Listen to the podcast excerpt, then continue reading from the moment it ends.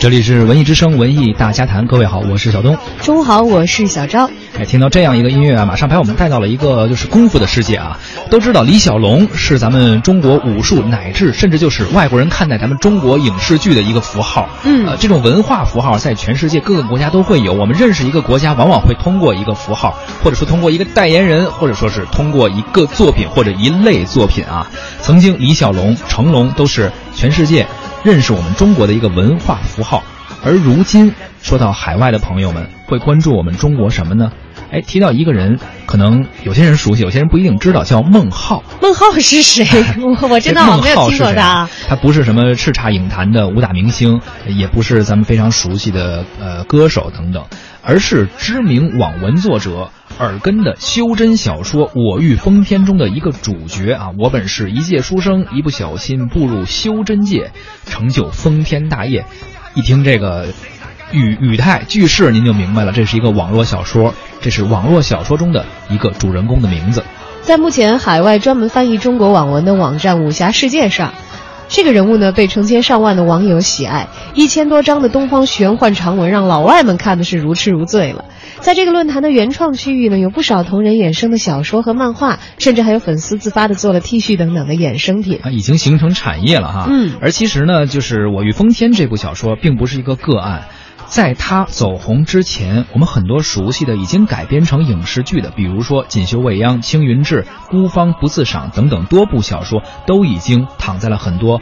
欧美的书迷或者叫欧美宅们的手中了，他们都非常喜欢这种中国的网络文学形式，看得不亦乐乎。今天的节目中呢，我们就来说说网络文学的海外热现象。同样的文本，经过不同语语言的翻译转码，得到了不同读者的青睐和点评。当然了，也包括一些吐槽啊，呃。这也是一个非常有趣、特别有意思的文化交流现象吧。嗯，不光是文化需要对外交流啊，也需要大家在我们节目直播的时间跟我们进行一下交流。欢迎通过微信文字互动的方式参与到节目的直播当中来。呃，您说说自己最喜欢或者是想吐槽的网络文学作品吧。啊，还有哪些可能也已经改编成了？影视作品是不是满意啊？等等的都可以跟我们一起来聊一聊。是可以进入到微信，点击右上角的添加朋友，添加我们的文艺之声微信公众号啊，来发来文字留言，还有机会获得我们的电影赠票。而这次我们的一零六六观影团将会请大家看十二月十七号，也就是本周日下午一点，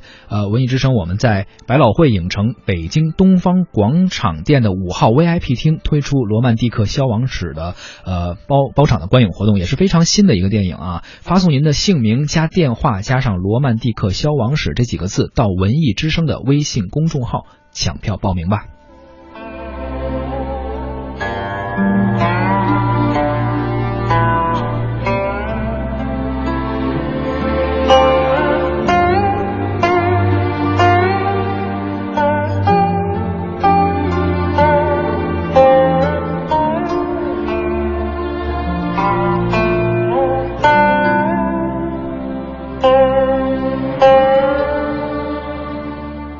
比起近年来的国产电影和电视剧的出海，网络文学呢，其实早就已经悄然在国外扎根了。在二零一零年左右，网络文学的海外传播就已经开始。南派三叔的《盗墓笔记》英文版有多个版本，在二零一一年上架亚马逊，售价在五十七到一百八十元不等。在二零一三年到二零一四年期间啊，也有不少新闻曾经报道过盗版中国网络小说在越南非常火爆。十五到二十六岁吧，属于是青少年的这些读者吧，几乎是人手一本言情啊，或者是就类似的小说吧。这些书卖的。比这个越南本土的正版小说还要贵，就是因为是装载了咱们中国的网络小说的内容啊，这导致了越南官方还发文称说，来自外国的这些言情小说内容就是批评了一些充斥着什么这样那样的，就他们认为不好的东西，还说应该仔细审查一下这个出版，但可能是因为有些嫉妒吧，是不是因为卖的太好了哈？当然了，其实我们在这个说自己的网络文学的时候，有的时候也会用到这些词，比如说有点空洞啊，或者是套路啊，等等等等啊。但的的确确，可能在呃同等套路，我觉得各个国家都会有自己的小说，而中国这些把套路玩的比较转的这个网络文学的作者，在海外也真的是大举的攻城略地，收了很多很多的粉丝啊。在二零一五年之后呢，不少海外翻译中国网文的网站呢，也就因此而兴起了。比如说呃俄翻网站，还有英翻网站，各国都有哈。对，各个国家都有。目前呢，已经至少有七百部以上的中国网络文学作品被翻成了英文版。除了武侠、修仙之类的小说之外，还有他来了请闭眼、锦绣未央、孤芳不自赏、微微一笑很倾城等等近期大家熟悉的青春文学作品。这个看来不仅仅是咱们中国的。姑娘们有少女心，嗯，这个宅男们这个有有看这个修真啊武侠的兴趣，海外的妹子和这个年轻的小伙子们也都是一样的啊。是这个都说文化无国界嘛，我们不管说网络小说也好，还是什么其他的艺术形式也好，无论它是怎样的一种文化，可能不同的国家的人，同样年龄段的人，他们都会有。所欣赏或所喜欢的那个点吧，啊，当然了，最火的还是要提到专门翻译中国武侠玄幻小说的这个武侠世界这个网站啊，它成立于二零一四年的十二月，其实短短也就两年的时间。翻译成员呢有华裔，也有喜欢中国文化的外国人，可能他们一边翻译，是不是就一边练这个中文水平了能力哈？呃，如今的网站的月浏览量已经达到了一点一亿，用户的活跃度非常高。呃，小说的讨论板块的评论帖也都在上千的这样的数量级啊。创始人叫 R W X，其实他这个名字取名是来自于金庸的笔下人物任我行的缩写，而且呢，这个人就是一个武侠小说迷。呃，原本呢做外交工作，闲暇时间呢独立翻译了像《盘龙》啊、《天涯明月刀》等作品。后来呢，索性就辞职了，专心进行翻译。呃，正在连载的翻译作品像这个《莽荒纪》啊，还有包括他有一个合伙人，在一五年的七月份加入了。目前他们正在翻译的《我欲封天》也是非常火，而且还刚刚接手了一个耳根的新作，叫《一念永恒》，相信也是很多呃网络小说爱好者非常熟悉的作品。翻译完之后，能够让更多的外国读者看到。目前的这个网站完成了《盘龙》《天涯明月刀》《星辰变》等等七部小说的英文版的翻译，还有二十多部正在连载当中，绝大部分的作品都来源于起点中文网啊，这是有已经形成一个链条了哈。对，起点中文这个咱们国内的网文的读者都应该是非常熟悉的一个大战啊，很多人从这儿红起来的。目前呢，最受海外用户喜爱的起点小说主要是玄幻、武侠和仙侠的类型，这些类别的作品，作家的灵感往往脱胎于在中国流传演变了上千年的神话传说、历史典籍等等。在作品当中呢，构筑了一个深植于中国传统文化的庞大的世界观，与西方世界的文化背景应该说是截然不同，也给海外的读者带来了前所未有的阅读吸引。谢谢你救了我的命，小女李未央，感恩公子，尊姓大名？我叫拓跋俊。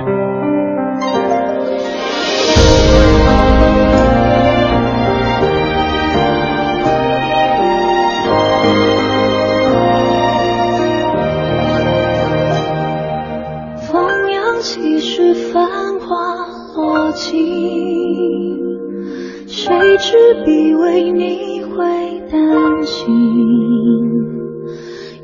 下独饮泪湿青衣，流水不负一世深情。只身回望太匆匆，此生多少情与仇，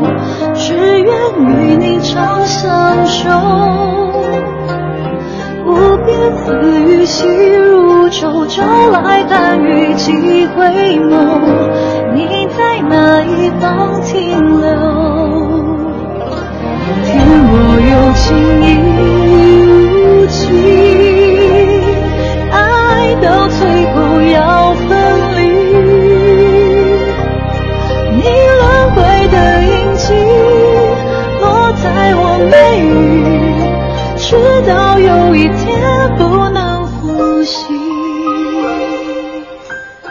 到的这首歌曲呢，来自《锦绣未央》，主题曲《人若有情》。尽管《锦绣未央》在电视剧热播的同时被指抄袭多部网络作品啊，呃，那是另外一个问题。对这个东西一定要分清楚，就是作为作品和作品之间呢，可能互相有一个抄袭或者所谓的借鉴。但是我们现在讨论的是整个的中国的网络文学，或者说是中国的文学作品吧，海外的一个推广和传播的工作。嗯，像《锦绣未央》在国内赢得大家的喜欢，可能也是因为它所。抄袭的也好，借鉴的也好，这些内容，它整个的在中国的读者心中已经形成了一种势能。嗯，大家对于这个题材的内容是有需求的，而且是有情感的，所以哪怕他七拼八凑拿出来一个故事，仍然是卖得了很好的一个价钱，叫集百家之长嘛。嗯，呃，那么这样的作品呢，受中国读者的喜爱，可能有咱们这个文化传统的影响等等等等，而这样一个让外国的读者看起来很新奇的，属于咱们中国人的。呃，传统文化构建出来的一个想象虚构的世界啊，所以它完全是跨越了文化呀，跨越了国界、地域，跨越了这个不同的情感的这种这种区分吧。对，我们其实有的时候其实很想了解一下，但是有点可惜，就是身边没有直接的认识这些外国的朋友，对中国的仙侠小说也好，网络文学也好，很热衷的人啊。而我们呢，采访到了微信公众号“娱乐资本论”的记者曹乐西，他对于网文的海外热现象呢，其实做过一系列的调查采访，我们也请他来说一说他所了解到的情况。最近中国网文在海外爆火的消息传到国内，然后有一家叫做武侠 Word 的海外翻译网文的网站，然后也随之火了起来。就最近他们的 Alexa 排名，呃，一直在往上涨，已经超越了起点中文网，估计也少不了不少国外的网友纷纷前去围观的支持。呃，然后最近的话，阅文集团也和武侠 Word 签订了十年的合作，呃，将一系列就是原本起点中文网的作品。以及电子版权授权给了武侠 Word，因为他们这个网站上的大部分的作品都是就是翻译自起点中文网。呃，我个人觉得的话，其实网络文学的海外输出早在几年前就已经兴起了。一方面是就是国内的网文平台在有意识的把网文推向海外市场，像东方的玄幻修仙类的主题的话。在欧美网友看来，题材本身就比较新鲜，而且人物塑造和故事剧情都比较令人脑洞大开，所以一时间好多类似于武侠 Word 的翻译网站或者论坛就起来了。然后包括网文翻译的类型也从最早的玄幻修仙拓展到了言情耽美、宫斗等等多元化的题材。呃，我觉得这种网文 IP 的海外输出主要是带来两个影响。一个就是国外的网友也开始自己创作带有东方元素的网文小说了，甚至还有一些已经开始做成电子书，然后在亚马逊啊这些平台上出版。另外一个影响就是，其实这为 IP 衍生的影视、动漫、游戏等产品的海外输出在铺路，比如像今年的锦。锦绣未央，还有明年要上的《蛮荒记》啊，《三生三世十里桃花》等等，这些 IP 改编影视在推向海外市场时，已经让海外网友更加熟知。因为其实早在几年前，这些作品的英文版就已经在海外论坛上火了。确实啊，就像曹乐基所说的，网络海外的市场其实早就已经很火爆了。呃，作为很多国外的读者，这些让他们觉得可能有点玄幻呀，甚至有一些是可能情感类的，有点小清新的文章，谁又不喜欢呢？而且在阅读的同时，呃，某些文化差异已经明显的缩减了。在看书这个事上，这件事情上来说，可能不同的国家没有那么多的差异啊。呃，看着老外们的这个网站呀。呃，很多人还建立了讨论区，并且在里边聊得热火朝天，不时还蹦出几个中国字儿，哎，可见这个外国人对中国的文化是有怎样的一种感受。而我们现在得到这个消息，感觉是不是也有点 小自豪感呢？就不少人都认为说，中国网络文学的发展确确实实是领先世界的啊。呃，就有读者说说，我觉得《哈利波特》《暮光之城》什么的故事内容还真没有国内的网文丰富。呃，也有人说西方人的想象力也是有他们的局限的，有的时候也要面临这个枯竭这样的一种情况，甚至科幻片都觉得看的是千年的老套路，而我们的这个网络文学呢，确实是一块新兴的沃土，很多的作者。现在可能还处于萌芽的状态，还有很野蛮的生命力没有爆发。但是有一点，咱们底子厚，因为咱们这个历史啊，包括刚刚说到了几千年的很多神话传说，它是有一个体系的。只是现在我们可能没有太多的去挖掘，就是拼未来，拼的是历史积淀，这个自信咱们还是有的啊。对，要把这些东西慢慢的介绍给外国的读者朋友们，那确确实实不是一个小工程，可能需要很多年，很多作者慢慢的去耕耘，而有这些。积极于创作的作者，而且他们能够靠自己的文章有非常好的经济上的收益，其实是一件好事情。对，但是这些东西都有了，其实后面要考虑的可能是怎么把这个产业链继续做得更加健全，能够健康的、长期有效的发展。就是网络海外这个热潮吧带来的连锁的影响还有很多，这个链条未来怎样发展？我们也采访到了本期的评论员姬苏平，听听他怎么说的。这个网络文学风靡一时，没想到呢，这股风啊，现在已经吹到了海外，说这个外国的宅男宅女也是非常的痴迷。于是呢，人们心中就窃窃道：这事儿啊，究竟是真的还是假的？我寻思着呢，这事儿的可能性还是挺大的。我并不是靠臆断，而是有理论支持的。大家有没有听说过有一种现象叫做后发者制胜的？在经济学上呢，有一个著名的词汇叫做后发优势，也就是说啊，别看人家落后，可是抓住了一个时机，人家反而能制胜。大到一个国家，小到一部手机都是如此。比如说，美国在十九世纪的时候就被欧洲人各种瞧不起，直接被冠以暴发户的称号。结果呢，他们先是在经济上超越了英国，二战之后呢，更是称霸世界。手机也是如此，最开始玩手机的诺基亚最火爆的时候，恨不得市场占有率超过百分之五十以上。自从手机进入了智能时代，就被苹果、三星、华为一个又一个的后发者给超越了，如今都死在了沙滩上了。我们的文化创意产业其实呢，就是比较落后的。在迪士尼已经开始玩主题公园概念的时候，我们的动画片还停留在极为初级的阶段。可是正是因为我们落后，所以。当整个西方受众都被完美的文化创意产业链条俘获的时候，我们的网络文学就能够野蛮生长。在这个野蛮生长的空间中，各种想象力、创造力不断迸发。如今这火光把外国人都给吸引来了。这本来是件好事儿，但是这好事儿想要持续下去，就需要一些条件。没有土壤，再好的种子也无法生长啊。第一个条件呢，就是我们要保护 IP。在野蛮的世界里，不讲准则，只讲效益。一开始呢，也许没什么大问题，可是到了一定的时候，这问题就大发了。最近热播的一部剧，就被曝说呢，抄袭了十几、二十部人家的作品。假如这是真的，那么他能抄袭十几、二十部作品，也是因为我们的网络文学足够的繁荣。但是如果这事儿长此以往下去，那就没得抄了。大家都去摘桃子了，谁还种桃树呢？没人种桃树了，又到哪里去摘桃子呢？第二个吧，就是翻译也得要好。虽然外国人特别热爱我们的网络文学，可是他也得看得懂啊。知道莫言为什么能够摘得诺贝尔文学奖吗？就是他特别的重视翻译。这里的翻译不仅仅要是英文的，还包括什么法文、德文、俄文等等等等。虽然都是外国人，可是他们并不见得看得懂英文。反正想要成为文化后发制胜者的大赢家，我们还需要多多学习。好在前面的路，我们的外国同仁们替我们已经趟了大半，这也是值得庆幸的事儿。蛋宽板凳长，扁担想绑在板凳上。扁担宽板凳长，扁担想绑在板凳上。伦敦玛丽莲买了件旗袍送妈妈，莫斯科的布斯基爱上牛肉面疙瘩。各种颜色的皮肤，各种颜嘴里念的说的开始流行中国话。多少年我们苦练英文发音和文法，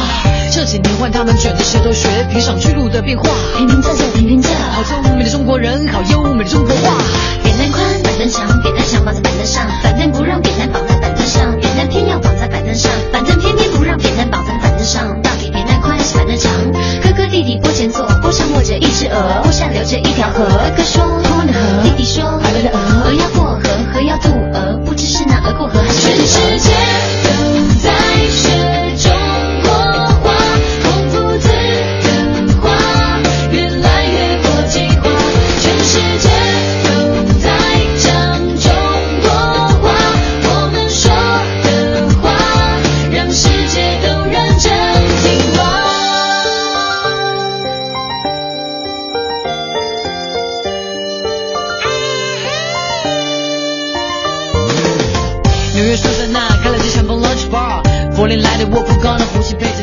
的确，除了全世界更多的人在说中国话，更多的人也更愿意去了解中中国的文化。对，呃，我觉得网络写手在这其中也做了一个很好的传播者的一个工作，而且还有很多翻译，包括这些翻译翻译网站啊。你看看，其实除了利益驱动之外，很多时候我们对于文化的需要，我们内心的那个火光，可能才是真正的最有力的一个推动者。也 也希望我们的网文创作真的是可以在海外更加大举的获得更多人的喜爱吧。